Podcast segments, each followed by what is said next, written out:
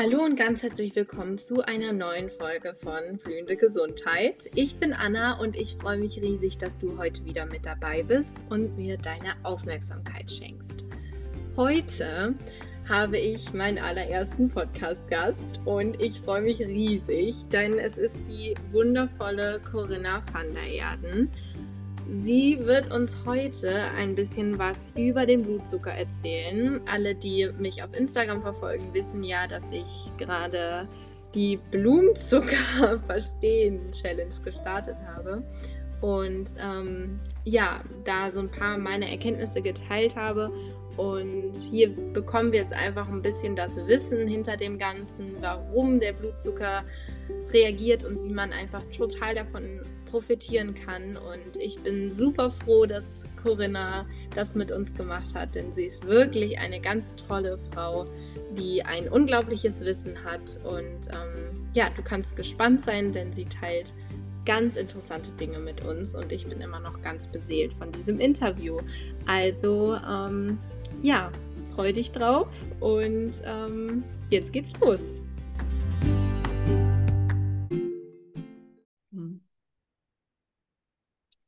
So, hallo liebe Corinna, sehr schön, dass Hi. du da bist. Ich freue mich sehr auf das Interview heute. Ähm, wenn du magst, stell dich doch einfach mal kurz vor für die, die dich noch nicht kennen. Was machst du? Wer bist du? Ja, mache ich gerne. Danke, dass ich äh, da sein kann. Also mein Name ist äh, Corinna van der Erden. Ähm, ich bin äh, Deutsche, auch trotz des niederländischen Nachnamens. Früher hieß ich mal Schulz. Deshalb freue ich mich immer, dass ich jetzt ein bisschen farbenfrohere Nachnamen habe. Ähm, ich bin vom Beruf, ähm, nennt sich das Coach für funktionelle Medizin und habe da tatsächlich als erste Deutsche alle Ausbildungen quasi absolviert und auch zu Ende gebracht, die es da so äh, dazu gibt in den USA. Das heißt, ich habe erst den Functional Medicine Certified Health Coach gemacht. Das ist eine einjährige Ausbildung und habe danach über drei Jahre funktionelle Medizin an der School of Applied Functional Medicine studiert, habe das auch abgeschlossen und bin mittlerweile tatsächlich in dem Bereich auch als Clinical Education Specialist für diese Schule tätig und darf quasi dabei unterstützen, ähm, die ähm, die Ärzte, Heilpraktiker und anderen Health Professionals aus der ganzen Welt da auszubilden zu Functional Medicine Experten. Mega, ganz toll. Ich bin mega begeistert von allem, was du machst. und ich ähm, auch super, was du machst. Dankeschön. Ja, und wir sprechen heute über ein wahnsinnig spannendes Thema, ähm, was mir persönlich auch sehr hilft und ähm, was ich glaube für euch oder dich auch ein, ein Riesenthema ähm, ist, was euch sehr bewegt. Und zwar ähm, das Thema Blutzucker. Und ich glaube, wir fangen einfach mal mit einer ganz ähm, Basic-Frage an. Also was ist denn eigentlich Glucose und wofür braucht der Körper das, mhm. Ähm, um da das Verständnis zu kriegen? Also ja, man kann das jetzt ganz kompliziert äh, machen, aber im Endeffekt, wenn man das einfach machen möchte, dann ist Glucose halt ein Stoff, ein, äh, aus dem der Körper quasi Energie gewinnen kann. Ne? Also wir haben ja die Möglichkeit, über Nahrungsmittel uns Energie zuzuführen. Da haben wir immer drei Makronährstoffe, die uns Energie geben können. Das ist einmal Fett, Eiweiß und eben die Kohlehydrate. Und wenn wir Kohlehydrate zu uns nehmen, dann führt es eben zu einer Erhöhung des Blutzuckerspiegels und diesen Blutzuckerspiegel oder diesen Zucker im Blut, äh, die Glucose, die nutzt der Körper dann eben wieder, um das in die Zelle zu schaffen und packt es dann über den Zitronensäurezyklus, den wir alle kennen aus, aus äh, Bio, ne, macht er daraus quasi dann unsere ähm, ATP-Moleküle. Also grundsätzlich ist Glucose nichts Schlechtes. Der Körper hat aber eine sehr, sehr genaue Range, in der dieser Blutzuckerspiegel für ihn tolerabel und gesund ist. Wenn der zu niedrig ist, ist es problematisch, weil dann wird im Zweifel auch das Gehirn nicht mehr versorgt mit ausreichend Energie. Wenn er zu hoch ist, ist es aber auch problematisch, weil es eben dann ganz stark entzündlich für den Körper wirkt. Und deshalb hat der Körper ganz enge Grenzen, in denen er eben diesen Blutzuckerwert hält. Und er hat halt auch ganz äh, genaue Mechanismen, wenn er gesund ist, wie er das macht über die Insulinantwort und so weiter. Ne? Also der Körper kann im, zum einen sagen, okay, der Blutzuckerspiegel ist zu niedrig. Ich organisiere mir aus dem Körper, aus eigenen Ressourcen mehr Zucker, damit ich eben alle Organe versorgen kann. Oder der Körper kann sagen, oh, der Blutzuckerspiegel ist gerade zu hoch. Jetzt muss ich, jetzt muss ich gucken, dass ich ihn wieder auf ein nicht entzündliches Niveau runterbekomme. Mhm, mega spannend, was der Körper alles so kann. Ähm, ja. Vielleicht damit wir auch verstehen, was passiert denn eigentlich da und sehen, ähm, gibt es ja die total coole Möglichkeit, das selber zu messen. Mhm. Und ähm, magst du da vielleicht einfach mal sagen, wie man den denn messen kann? Gibt es da verschiedene Methoden? Wie funktioniert das? Ähm, mhm. Mhm. also äh, Gott sei Dank gibt es da mittlerweile Möglichkeiten, das zu messen. Also grundsätzlich gucken, kann man beim Arzt gucken lassen, wie denn die Blutzuckerwerte äh, in dem Moment sind. Ne? Das heißt, man kann zum Arzt gehen und kann sagen, man möchte einen nüchtern Glukosewert und auch einen nüchtern Insulinwert. Man sollte das nie alleine machen und einen sogenannten HbA1c. Der HbA1c ist so ein, sozusagen ein Drei-Monats-Wert, den man sich anguckt. Ähm, HB ist ja das Hämoglobin ne, im Blut und der HbA1c, das kann man sich so ein bisschen vorstellen wie ähm, verzuckertes Hämoglobin. Ne? Das schwimmt da so die ganze Zeit rum und wenn der Blutzuckerwert hoch ist, wenn viel Zucker im Blut ist, dann wird dieses Hämoglobin ähm, karamellisiert, sage ich immer. Und das ist der HbA1c. Das heißt, es ist so ein drei Monats Durchschnittswert. Ne? Und mit den drei Werten kann man schon relativ gut gucken. Ähm, die Triglyceride würde ich tatsächlich noch immer dazu nehmen, aber dann kann man ein ganz gutes Bild bekommen, äh, wie die Blutzuckerregulation ist. Wenn man das zu Hause machen möchte und ein bisschen mehr auch live miterleben und sehen, warum das möglicherweise der Grund ist, dann gibt es die ganz alt eingesessene Möglichkeit, sich selber in den Finger zu stechen. Ne? Das, was man vielleicht auch, ja, ich habe das während den Schwangerschaften machen müssen. Ne? Da kriegt man, kriegt man in der Apotheken für fast kein Geld ähm, so Blutzuckermessgeräte, wo man dann quasi punktuell vor und nach dem Essen messen kann, wie ist denn mein, mein Status vor dem Essen, wie ist er nach dem Ste Essen, wie ist er einige Zeit nach dem Essen, kann mein Körper regulieren. Nachteil ist da natürlich, dass das halt wehtut. Ne? Also auch wenn man behauptet, es tut nicht weh. Also wenn man das regelmäßig macht und sich immer in die Fingerkuppen äh, sticht, das äh, also äh, tut schon auf Dauer einfach weh. Aber es ist eine Möglichkeit. Ne? Und dann gibt es eben Gott sei Dank jetzt diese Constant Glucose äh, Monitors, die man sich quasi hier auf den Arm äh, appliziert, ähm, meines Erachtens schmerzfrei. Ich habe das jetzt schon ganz oft gemacht. Ich spüre es überhaupt nicht, wenn ich das äh, drauf mache. Ähm, das ist so eine Haarnadel, die da quasi unter die Haut eingeführt wird. Ähm, über diesen Applikator geht ganz schnell und das Ding misst dann eben über zwei Wochen konstant. Und das ist, finde ich, das Schöne. Es misst konstant. Man kriegt die Infos auf eine App und kann dann eben sehen, wie man reguliert und eben nicht nur im Hinblick auf das, die Mahlzeit, sondern auch im Hinblick auf Dinge wie Stress. Ne? Weil die, wir sagen immer, die Glycemic, äh, Glycemic äh, Load of Life besteht eben nicht nur aus den Mahlzeiten, sondern eben auch aus Stressmomenten und Stresssituationen. Und dementsprechend sieht man eben auch das über so einen Constant Glucose Monitor. Ja, total. Und ich finde auch, mhm. ähm, diese Fingerstichmethode, die ist eine Sache, die kann man machen, wenn man mal generell sehen will, was so abgeht.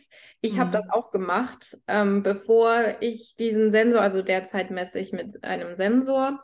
Ähm, was ich da aber finde, ist, dass man immer nur diese punktuellen Dinge sieht. Natürlich könnte man sich das jetzt ähm, noch irgendwie aufschreiben und notieren und versuchen, die Kurve bestmöglich nachzuahnen. Aber wenn man irgendwie, also das schießt ja so schnell hoch.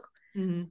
Ähm, ich hatte immer normale Werte. Immer. Mhm. Und ich habe immer gedacht, aber ich weiß, irgendwas stimmt mit meinem Blutzucker nicht. Warum sind denn diese Werte normal? Mhm. Aber wenn ich zehn Minuten später gemessen hätte, dann wäre mhm. der bei über 200 gewesen mhm. und 20 Minuten später absolut im Keller. Oder mhm. ne, so. Ja. Und, und das kann man halt, und das finde ich ist natürlich ein Riesenvorteil. Und man muss es ja auch nicht immer tragen, sondern es reicht ja, wenn man das für zwei bis vier Wochen, würde ich sagen, mhm. so, so machen kann.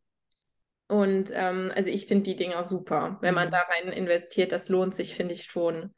Ja, also, und du hast total recht. Ne? Das ist halt einfach, wenn du stichst, hast du eine Punktaufnahme. Also man sieht ja schon den Punkt am Finger. Ne? Das ist ein Moment ne? und nichts anderes. Und im Endeffekt wird man schlau aus der Kurve. Ne? Das ist ja ein, ein Verlauf über den Tag. Ne? Das sagt mir schon total viel. Wenn ich meine, wenn ich sehe, ob jemand, also wenn wir morgens aufwachen, müssen wir einen erhöhten Blutzuckerspiegel haben. Ne? Das macht unser Cortisol. Wenn ich sehe, dass eine Person das nicht hat, kann ich schon darauf schließen, dass sie in der sogenannten HPATG-Achse eine Dysregulation hat. Ne? Also dann weiß ich schon, oh, offensichtlich wird da fehlreguliert. Ne? Wenn die Person Sport macht, muss der Blutzuckerspiegel hochgehen, sonst kann die Person auch nicht leistungsfähig sein. Oder sie macht halt gerade keinen richtigen Sport. Ne? Also wenn man so pro forma Sport macht, dann hat der Körper vielleicht auch nicht das Gefühl, dass er da wirklich was regulieren muss.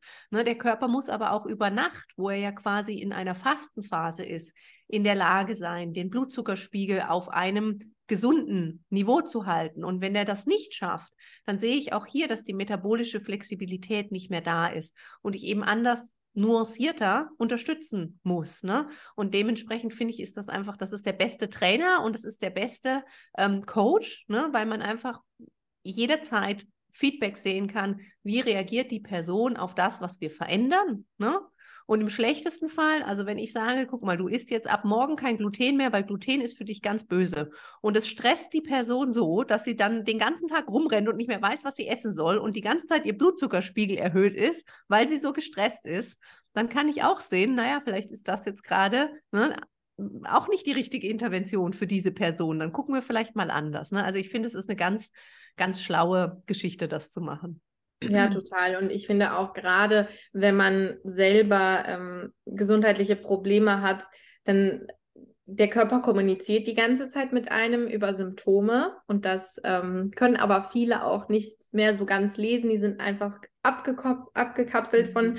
ihrem Körper und das ist halt einfach eine Möglichkeit, mal zu sehen, was macht mein Körper denn eigentlich so den ganzen Tag. Natürlich nur auf dem Punkt des Blutzuckers, aber trotzdem hat man irgendwie so eine direkte Verbindung. Mhm. Und das finde ich auch irgendwie total spannend. Und man sieht auch, okay, ähm, wie reagiert was auf meinen Körper, was findet der vielleicht nicht so witzig. So, ähm, das ist auf jeden Fall total klasse und cool. Aber danke für die ganzen Erklärungen auf jeden Fall. Gerne.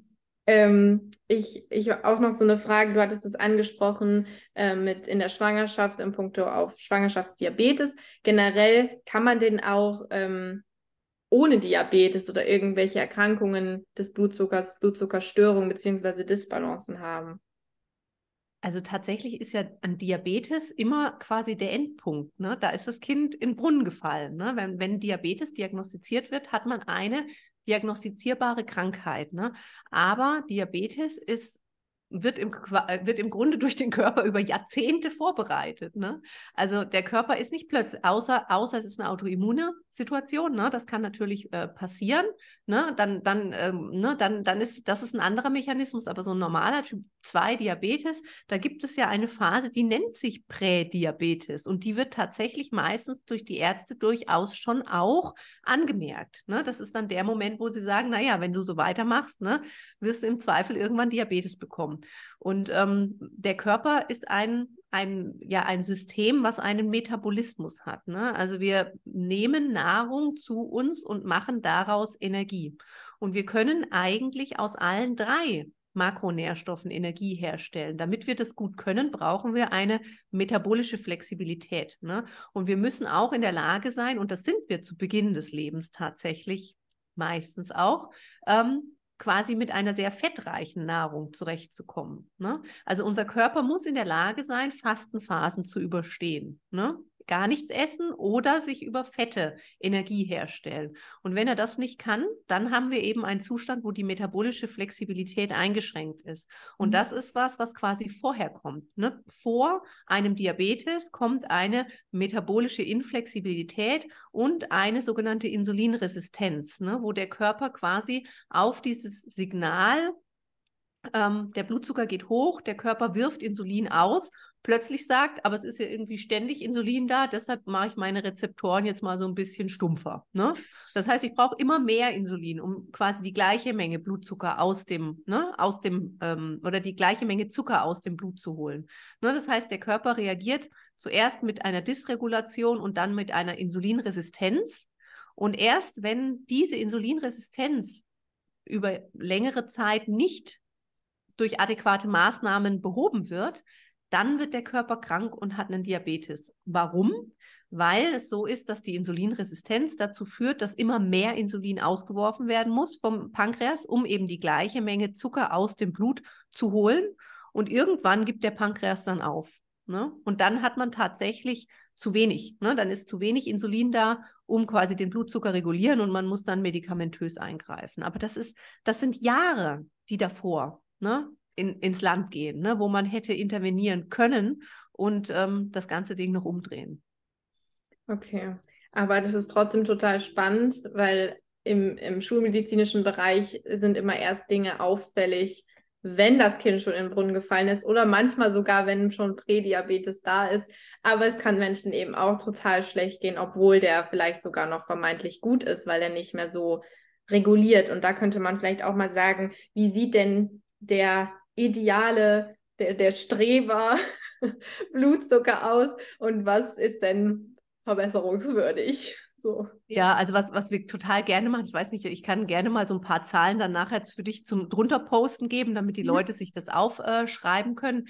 Aber grundsätzlich ist es halt wirklich wichtig, einfach die Werte nicht einzeln zu sehen. Ne? Also wenn ich, ähm, wenn, wenn, wenn du zum Arzt gehst und der sagst, ich möchte gerne meinen nüchtern Blutzucker, dann ist das ein einziger Wert. Ne? Den nüchternen Blutzucker kann ich nur evaluieren, wenn ich weiß, wie der in, nüchtern Insulin und der HbA1c zum gleichen Zeitpunkt ist. Ne?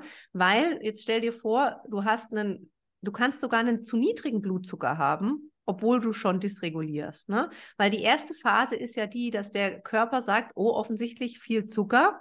Deshalb brauche ich auch viel Insulin. Ich habe noch einen gesunden Pankreas, also gebe ich viel Insulin. Ne? Dann gehst du morgens zum Arzt und der Arzt sagt, der Blutzucker ist ideal, sogar niedriger eigentlich, als er sein sollte. Ne? Müssen Sie aufpassen, dass Sie morgens ordentlich frühstücken. Ja, warum ist der so niedrig? Weil der Pankreas einfach eine volle Ladung Insulin ausgeworfen hat und den Blutzucker runtergefahren hat. Ne? Und das ist aber genau das, was eigentlich nicht passieren soll. Ne? Und dementsprechend kann die Nachricht nicht sein, oh, pass auf, dass du morgens auch ordentlich frühstückst, sondern es muss eigentlich sein, pass auf, dass du ausreichend Fastenphasen einbaust und dass, wenn du dein Fasten brichst, du das mit einer ausgewogenen Mahlzeit hast, die nicht alleine eine Insulinantwort notwendig macht. Ne? Und dementsprechend ne, ist es halt wirklich immer wichtig zu sagen, man guckt sich den Blutzucker an, man guckt sich den Insulin an, man guckt sich den HbA1c an und man guckt sich die Person an. Wenn das alles nicht zusammenpasst zu dem, was die ist und wie die lebt, dann sollte man in Frage stellen, ob die Daten wirklich, das sind nur Daten. Ne? Ja. Die Daten müssen immer in Zusammenhang mit der Person gesehen werden. Ja, genau. Und wenn die Person dann morgens ein großes Frühstück ist, am besten noch ein, ein Porridge, ähm, was ja auch eine Sache ist, ähm, die ich sehr, sehr spannend finde, weil Porridge ist ja erstmal ein vermeintlich gesundes Lebensmittel, was mir vom Darm her auch immer total gut getan hat, wo ich eigentlich dachte, ja, das ist eigentlich das Frühstück, wo ich mich in der Hinsicht am besten fühle. Aber dieses wahnsinnige Tief um 11 Uhr, mhm. wo ich mich kaum noch bewegen kann, nicht mehr konzentrieren, das Gefühl habe, ich muss jetzt auf jeden Fall was essen, das habe ich nicht so ganz mit einbezogen. und dann, dann schaue ich mir den Sensor an und, und sehe so, oh, über 200. Und mhm. er fällt ab, dass er das überhaupt nicht mehr messen kann. Wo ich mir so denke, okay, aber eigentlich, wenn man Porridge googelt, das beste Frühstück für den Körper. Ja ist es ja, sehr und das schwierig. ist total gemein, ne? weil die Leute ja. ja auch, also die geben ihr geliebtes Brötchen auf für das gesunde Porridge. Ja.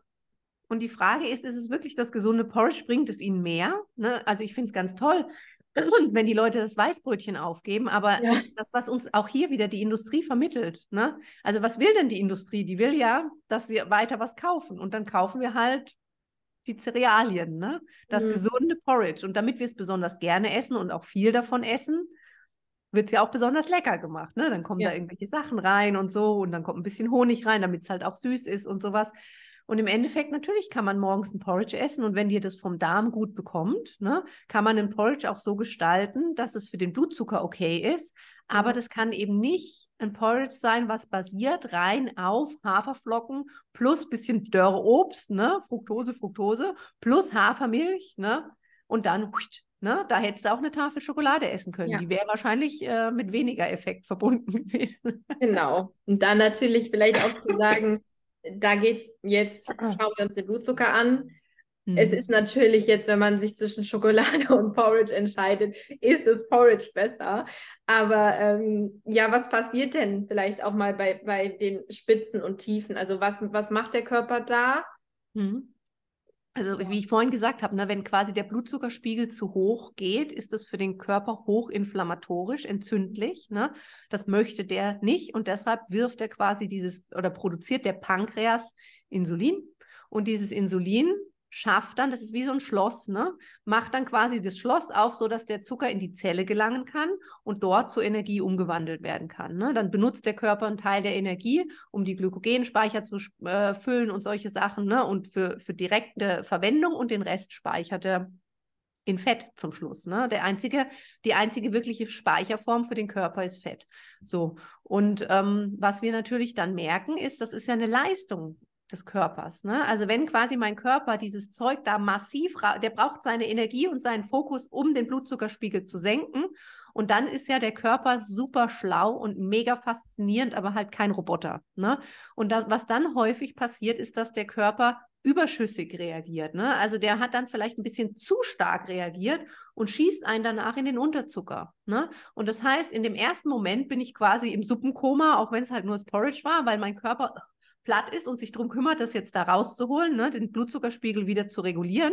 Und danach bin ich quasi im Unterzuckerbereich, weil mein Körper ein bisschen überschüssig reagiert hat und jetzt erstmal wieder dafür sorgen muss, dass der Blutzuckerspiegel wieder in den ordentlichen Normalbereich zurückkommt. Das heißt, das sind zwei Extremzustände, die für den Körper total anstrengend sind. Ne? Und im Zweifel dazu führen, dass ich im ersten Moment K.O. bin und im nächsten Moment so dieses Unterzuckergefühl, ne, unkonzentriert. Äh, die Amerikaner sagen so jittery, ne, dass man das Gefühl hat, irgendwie, mh, hm, das, ne, ich, und wenn ich jetzt nicht sofort was zu essen kriege, ne, dann werde ich zur Diva. Da gibt es ja auch diese Werbung, ne, von diesem ja. Schokoriegel, ne, da wird sie zur Diva, ne. Und ähm, tatsächlich, das ist, das ist ganz normal und das ist nicht die die Schuld der Person und es ist auch nicht ein, ein, Character Trait. Das ist nicht eine Diva, sondern das ist einfach der Körper, der sagt, hey, gib mir Zucker, weil sonst kann ich nicht. Ne? Ich brauche das jetzt. Ne? Und dementsprechend ähm, tut man sich halt damit überhaupt keinen Gefallen, wenn man sich diesen ständigen Schwankungen immer aus, aussetzt. Ne? Man tut sich was Schlechtes, ne? weil der Körper K.O. ist oder gestresst. K.O. oder gestresst. Das sind beide Situationen, die nicht unbedingt zuträglich sind, um Leistung zu bringen, glücklich zu sein, ausgewogen zu sein und äh, ja, und gesund zu sein. Ne? Genau. Und ähm, also wenn ich in, in so einer, und ich ernähre mich ja generell ziemlich gesund und clean und ähm, mir macht das total viel Freude und es tut mir auch gut, außer dieses Frühstück. Und ich habe immer gedacht, warum denn? Ne? Und wenn ich aber dann in, in in diesem Loch war, da ging es mir wirklich so schlecht, dass ich meine, also ich hatte so Beine, ich, ich konnte, ich hatte gar keine Kraft mehr in den Muskeln. Das ist natürlich, weil ich natürlich diese mhm. ganzen vor anderen Erkrankungen auch noch habe, natürlich noch mal extremer. Und da ähm, weiß ich von vielen, dass es auch ähm, andere Menschen haben. Und andere haben mir auch mhm. geschrieben, ja, ich habe immer gedacht, ja, ähm, das Porridge, das soll doch so gesund sein, aber warum tut mir das nicht gut? Ne? Dann wird wieder die Schuld bei sich gesucht, obwohl mhm. eigentlich die Person genau richtig auf sich hört. Ähm, aber vielleicht, wo es in meinem Podcast ja besonders darum geht, ist ja eben diese Erschöpfung. Mhm. Und wie können denn erschöpfte Menschen auch davon profitieren, sich den Blutzucker anzuschauen und zu sagen, ja, wie kriege ich den denn stabiler hin? Hm. Also ich denke, dass die Frage ist einfach, was, also in jedem Krankheitszustand, ne, oder auch wenn es darum geht, einfach mehr leisten zu können. Die Frage ist doch immer, was stört meinen Körper? Was sollte ich weniger machen in meinem Leben? Und wovon brauche ich mehr? Ne? Egal ob ich mehr leisten will oder gesünder werden will, ich muss immer gucken, was, was ärgert meinen Körper, was, was sollte ich vielleicht einfach weniger tun, damit ich nicht ihn ständig ärgere und an welcher Stelle kann ich mehr geben, damit er mit den Stressoren des Alltags, des Lebens eben besser zurechtkommen kann. Und da ist eben der Blutzuckerspiegel eine Sache, die man meines Erachtens sehr schön beobachten kann und wo man, ähm, wo man, weil, wir essen halt einfach viel und wir haben viel Stress und wir, ne, also alles geht ja über den Blutzucker, wo man halt sehr schön steuern und eingreifen kann ne, und sehr schön sehen kann, okay, die Dinge, die ich tue, Stressen die meinen Körper jetzt oder nähern sie ihn? Ne? Ist das was, ist das jetzt ein zusätzlicher Energieräuber oder ist es was, was mir Energie gibt? Und das ist auch nicht, dass man dann plötzlich sagt, oh, und das Porridge ist böse, du darfst nie wieder Porridge, sondern einfach sagt, okay, ähm, an welcher Stelle kann ich denn, wie kann ich es denn so aufbauen, dass es meinem Körper eben nicht Energie raubt, sondern die Energie über einen längeren Zeitraum zur Verfügung stellt. Und so geht es eigentlich mit allen Faktoren. Ne? Wirklich immer realistisch zu hinterfragen, tut mir das gut oder tut mir das schlecht? Und wenn es mir nur, wenn es mir meinem Körper physiologisch schlecht tut, mir aber emotional gut, wie kann ich es modifizieren, damit es an beiden Stellen eben einen positiven Effekt hat? Genau, ich glaube, das ist immer total wichtig, egal was wir jetzt hier sagen.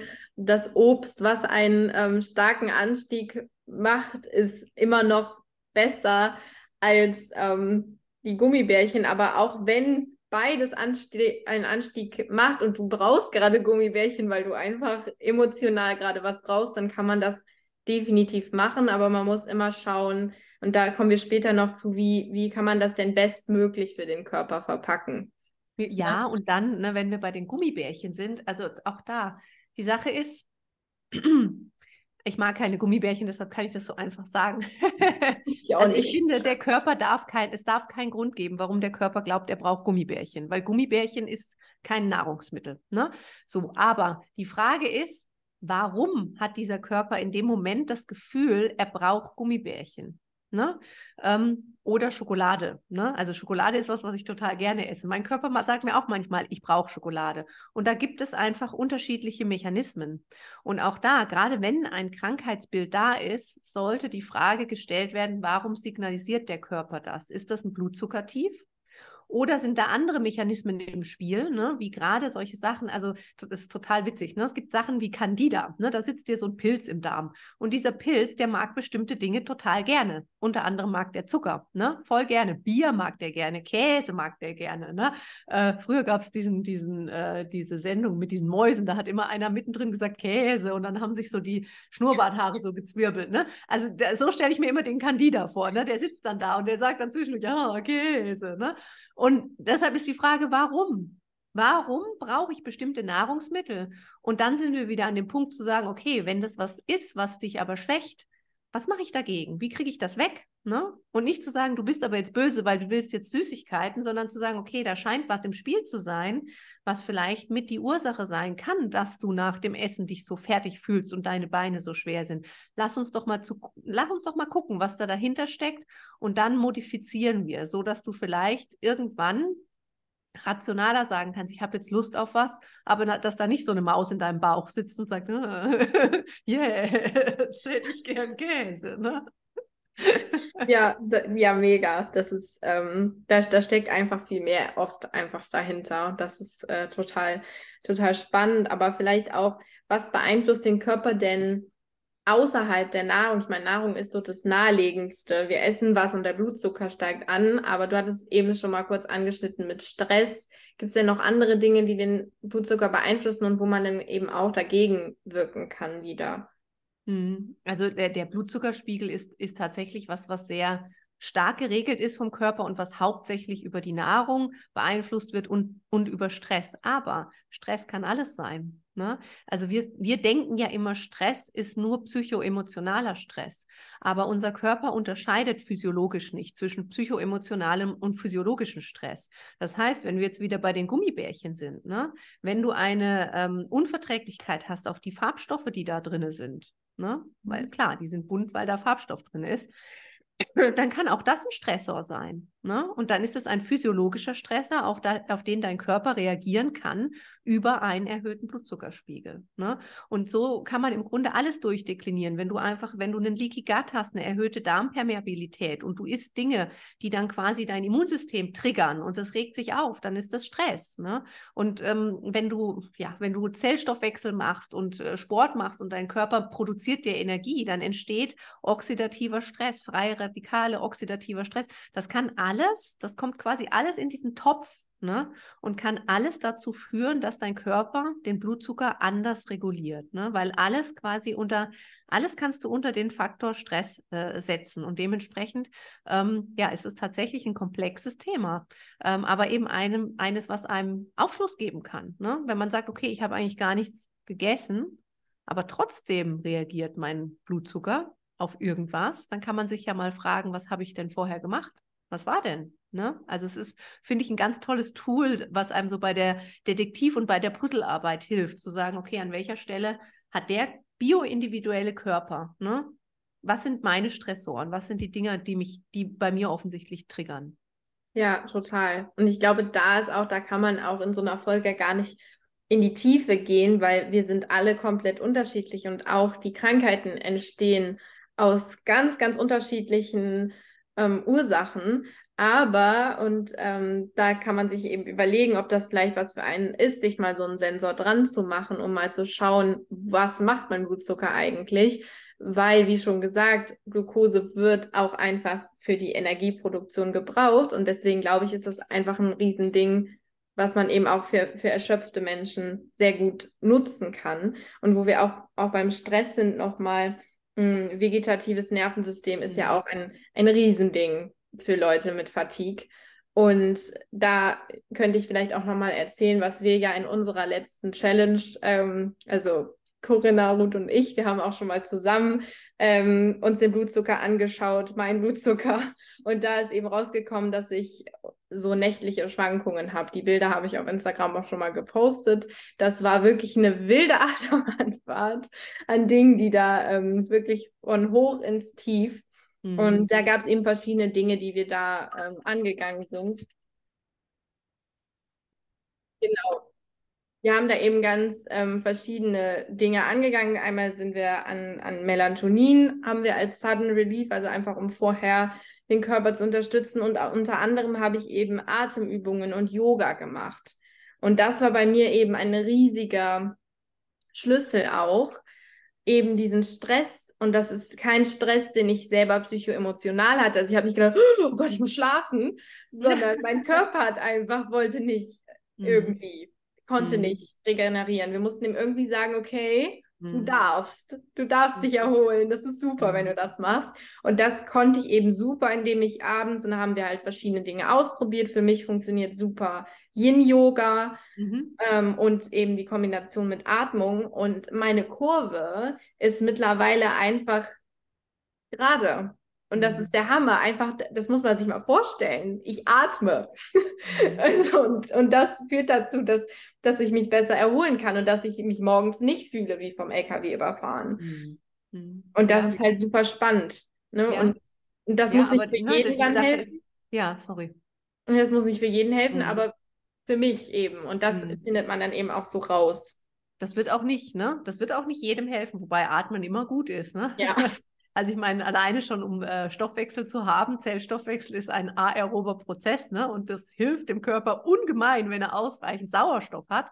Aber ähm, die Sache ist, wenn du, wenn wir eine, eine krankhafte Situation haben, egal welche, ne, dann ist die Nachtphase absolut elementar, weil der Körper über Nacht entgiftet und regeneriert. Ne? Und wenn dein Körper über Nacht gestresst ist, Ne? Im Fight or Flight wird er nicht entgiften und regenerieren. Ne?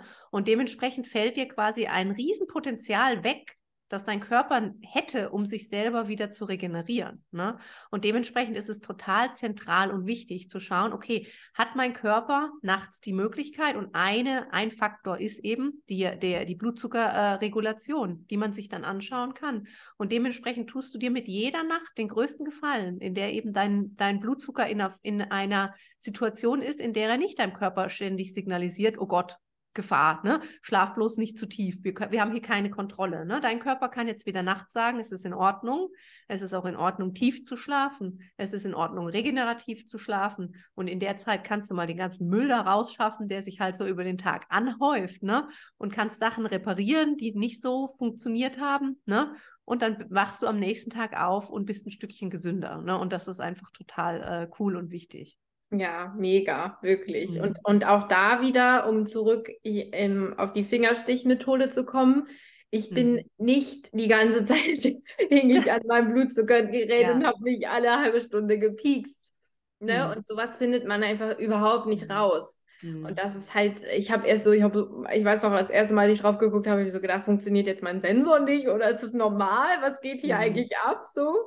Und ähm, das aber dann auch direkt zu sehen und das ist auch wieder cool, weil wenn man neue Dinge ausprobiert und man probiert sehr viel aus, wenn man irgendwie seine Gesundheit verbessern will, sieht man immer erst, wenn es hochkommt, nach ein paar Wochen, ob das was bringt.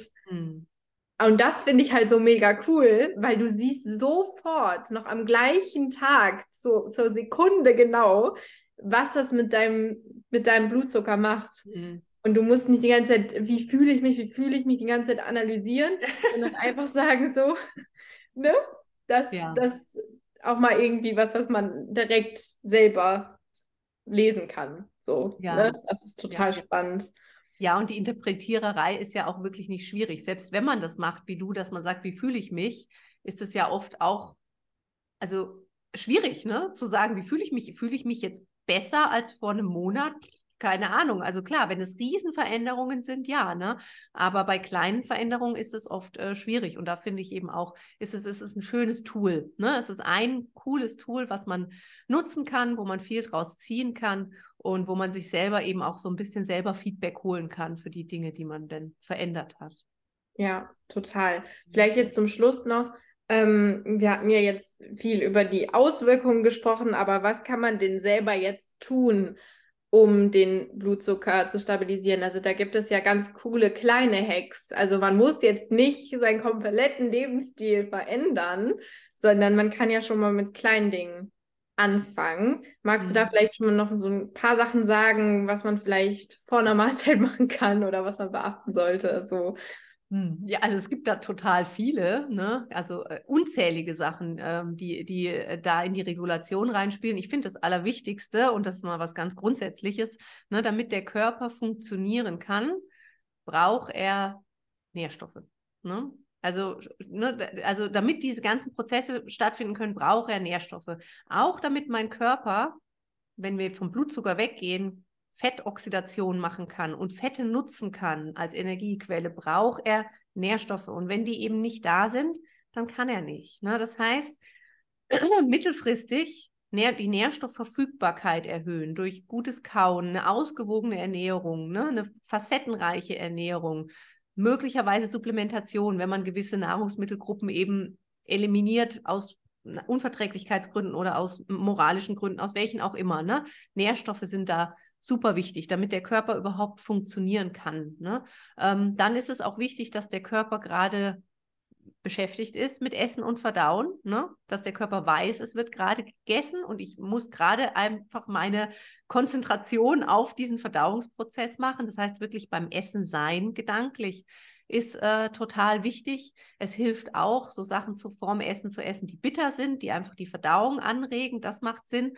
Und dann ist es so, dass ja Zucker immer aufgenommen werden muss ne, vom Körper. Also wenn ich halt quasi den nackten Zucker esse, dann hat der Körper nicht besonders viel Arbeit, diesen Zucker klein zu machen und in mein Blut zu schieben. Ne? Wenn ich aber einen Zucker esse, der halt versteckt ist, der Fette dabei hat, Kohlenhydrate, äh, Fette dabei hat, Eiweiß dabei hat und vielleicht auch Ballaststoffe, dann braucht der Körper viel länger, um, diesen, um diese Zuckermoleküle da rauszupitteln sozusagen und für mein Blut überhaupt verfügbar zu machen. Ne? Das heißt, vor dem Essen, also die Mahlzeit zu starten, so wie man es früher gemacht hat, mit einem Salat, mit einer ballaststoffreichen Beilage, vielleicht noch ein Salat, wo auch Apfelessig dabei ist. Der Apfelessig erhöht die äh, Rezeptorsensitivität und erhöht die ähm, Fähigkeit, also die Insulinsensitivität, ne? also ein Salat mit ein bisschen Apfelessig vorher zu essen oder ein bisschen Brokkoli vorher essen, Ballaststoffe zu essen. Das hilft dem Körper ungemein, damit er eben nicht ähm, wenn ihr jetzt sagt, okay, ich habe aber jetzt halt Bock auf eine Portion Nudeln, damit er eben nicht so einen starken Anstieg hat. Fette helfen, ne? eine ausgewogene Mahlzeit. Ne? Nicht zu sagen, ich habe Lust auf Nudeln, dann esse ich Nudeln mit Tomatensauce, sondern zu sagen, okay, was esse ich denn davor und was esse ich denn dazu und was mache ich denn als Eiweißbeilage, damit es halt eine Mahlzeit ist. Ne? Und damit kommt der Körper in der Regel viel, viel besser zurecht als mit dieser einzelkonzentrierten Zuckerportion sozusagen. Genau, da gibt es ja dieses coole Beispiel, dass man einfach den, den Kohlenhydraten Klamotten anziehen soll hm, in Form von diesen Sachen. Ich glaube, da gibt es ja auch ähm, gibt es ja auch Massen an Informationen, die man da Mhm. finden kann. Für mich ist auf jeden Fall der Apfelessig ein Wundermittel, wenn ich das vorher nehme. Und ähm, ja, auch zum Beispiel MCT-Öl toll. Mhm. Oder einfach mal zehn Minuten, wenn man das kann, ähm, die Muskeln bewegen nach dem Mhm. Essen. Das ist auch vielleicht noch so eine Sache. Also das Ja. sind eigentlich total banale, einfache Dinge Mhm. wo man eigentlich erstmal so denkt, ja, was soll denn so ein bisschen Apfelessig und Salat mir bringen? Mhm. Dabei ist das ein, ein, ein Riesenfaktor. Also das, Mhm. das finde ich super spannend und, und ganz toll. Ja, und auch, weißt du, also bewegen ist ja auch immer so ein großes Wort. Das heißt ja nicht, dass man Sport machen muss. Aber also früher, als wir noch gekocht haben, ne, da hast du dich vorm Essen bewegt. Zum Essen hast du dich hingesetzt und nach dem Essen hast du dich bewegt, weil da musstest du den ganzen Mist wieder aufräumen. Ne? Und die, das einfach wieder zurückzukommen zu den Dingen, die es halt die man halt einfach früher gemacht hat. Ne? Nicht, also ich weiß, als ich studiert habe, hat meine beste Freundin, die hat auch BWL studiert, äh, Handel, und die hat ihre Diplomarbeit geschrieben über Convenience Food. Ne? Und deshalb ist mir das immer so ein Begriff, ne? dieses Convenience Food. Ne? Wie kann man quasi das Essen convenient, bequem machen? Aber das ist genau falsch. Essen muss vorbereitet werden. Wir brauchen Zeit, um uns auf den Prozess des Essens vorzubereiten. Ne? Wir müssen das riechen, wir müssen das schmecken, wir müssen uns drauf freuen, wir müssen es gut verdauen und danach müssen wir es wieder aufräumen. Ne? Und zum Schluss müssen wir es ordentlich ausscheiden. Aber das ist der, das hat mit Convenience nichts zu tun. Das hat mit Nahrung zu tun. Ne? Essen muss wieder Nahrung sein. Ne? Und dementsprechend ähm, ja, helfen wir uns, glaube ich, einfach am besten, indem wir wieder back to the roots gehen. Mehr selber zubereiten. Natürlich nicht drei Stunden jeden Tag in der Küche äh, stehen. Dafür habe ich auch überhaupt keine Zeit. Aber halt nicht zu sagen, okay, Essen ist wirklich ähm, ne, Ofen auf, irgendwas rein, ne? dann irgendwie arbeiten, bis fertig, hinsetzen, nebenher reinschaufeln und in die Spülmaschine stellen. Das Nee, das ist es nicht. Und ähm, aber auch nochmal aus der Brille ähm, vom Fatigue. Natürlich, ich hatte in meiner schwersten Zeit keine Energie, aufwendig zu kochen, auch wenn ich Mhm. Kochen über alles liebe und so froh bin, dass ich das jetzt wieder machen kann. Mhm. Aber trotzdem helfen eben auch diese kleinen Sachen. Also jede Mhm. kleine Veränderung ist Mhm. schon gut. Also man, man muss nicht direkt alles auf einmal machen. Und wenn man das Mhm. jetzt, wenn man jetzt schafft, sich vorher vielleicht ein bisschen Apfelessig in ein Glas Wasser zu rühren, dann ist das schon mal besser, als wenn man gar nichts macht, ne? Mhm. Oder wenn man guckt, wie m, zum Beispiel Reihenfolge, da hatten wir auch noch nicht gesagt, ne, dass man in der richtigen Reihenfolge Mhm. erstmal Ballaststoffe, dann Proteine und Fette und dann Mhm. eben die Stärke, ähm, Kohlenhydrate, so Sachen, die sind dann ja nicht so anstrengend, wie Mhm. wenn man jetzt drei, drei Mhm. Stunden in der Küche sowieso nicht, aber 20 Minuten im Stehen irgendwie kochen muss. Natürlich. das- und um Hilfe fragen. Also weil deshalb auch das, ne, ähm, also ich, ich hatte ja auch, ne, das, ich habe das jetzt hier nicht erzählt, aber wer das gucken möchte, kann es gerne ja auch nachlesen. Auf meinem Instagram habe ich ja auch drüber, ne, ich habe ja auch so eine Fatigue-Geschichte während den Schwangerschaften gehabt. Und ich, also es war tatsächlich bei mir so schlimm, dass ich selbst der Gedanke an das Vorbereiten von Essen, also ich, ich, das war immer, ich weiß noch, ich saß dann immer und ich habe so die Tendenz, ich, ich weiß auch nicht warum, aber ich fasse mir immer, ich habe dann immer das Gefühl gehabt, ich musste mein Gesicht festhalten. Wenn, wenn mein Mann gesagt hat, was essen wir denn heute Abend, dann habe ich, ich habe schon gedacht, um Gott, ich, ich schon drüber nachdenken, was wir jetzt einkaufen müssten für diese Liste, das war so fürchterlich anstrengend, ne? Oder Wochenende, wenn ich dann für drei Tage im Voraus und dann hat mein Mann immer gesagt, komm, dann kaufe ich für die ganze Woche ein, dann musst du nicht mehr zwischendurch gehen. Und ich so, äh, wie soll ich denn jetzt, äh, das war so anstrengend. So, und deshalb, ich, ich kann das total verstehen, aber dann nach Hilfe fragen. Ne? Ja. Und dann vielleicht auch wieder Richtung, es gibt ja Gott sei Dank, nicht wie vor 20 Jahren, wo dieses Convenience Food wirklich irgendwie so die Fertiglasagne war. Es gibt ja mittlerweile ganz tolles Rewe, wenn man darf, ja- also äh, nicht, also Bio, ne? Äh, gibt es ja äh, Tiefkühlgemüse, ne? Ohne Werbung gibt es auch von anderen Marken, ne? Aber da gibt es ähm, gibt's ja tolle Sachen, die man quasi so halb Ne? Kürbis, ne? Wenn man nicht will, da stundenlang rumstehen, an dem rumschrubben, äh, dann kauft man sich den halt quasi schon aufgeschnitten und klein gemacht und sowas. Und sonst um Hilfe fragen. Die Leute wollen ja häufig helfen, wissen aber nicht, wie sie helfen können. Ja, sie können helfen, indem sie vielleicht dann einfach mal einen Salat waschen und vorbeibringen oder eine Suppe machen oder sowas, ne? Ähm, Ja. Um Hilfe fragen, ne? Damit es, damit man über diese Hürde drüber kommt. Ne? Ja, das ist total, ähm, das habe ich auch mal gemacht. Es gibt auch schon frisches, fertig geschnibbeltes Zeug. Also mhm. man findet da ganz viel, was einem helfen kann. Und ähm, ansonsten, wie auch da wieder, wenn man sich damit stresst, dann freut sich der Blutzucker auch nicht. ähm, ne, das hatten wir ja. eben auch schon. Ne? Also versuchen, einen achtsamen Weg damit zu finden, vielleicht. Aber was wir vielleicht abschließend auf jeden Fall sagen können, ist, dass der Blutzucker eine große Rolle spielt ähm, in, in alle möglichen Richtungen und dass man eben ähm, ja auch einen großen Einfluss auf das Wohlbefinden damit auch erzielen kann. Und das habe ich halt total gemerkt. Also auch allein in, in Richtung Konzentration. Ich habe nicht diese Einfälle, dass ich so krassen Brain Fog habe. Das hilft alles wirklich. Und das ist total schön.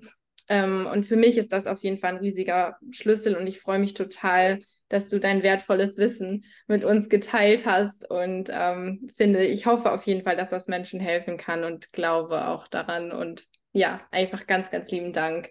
Du bist sehr, sehr beeindruckend und ich finde das ganz toll. Danke, aber das äh, Kompliment kann ich nur zurückgeben und ich finde es schön, was du da machst und ne, äh, das ist einfach ne, das ist eine schwere Zeit, aber man kann viel, viel draus machen und draus lernen. Und du bist das beste Beispiel und dass du den anderen dann da auch Halt gibst und Ideen und ähm, dein Wissen weitergibst, finde ich eine ganz tolle Sache. Vielen Dank, total schön. Und ähm, an alle, die zuhören, vielen Dank. Fühlt euch ermutigt und bis ganz bald. Alles Liebe. Tschüss.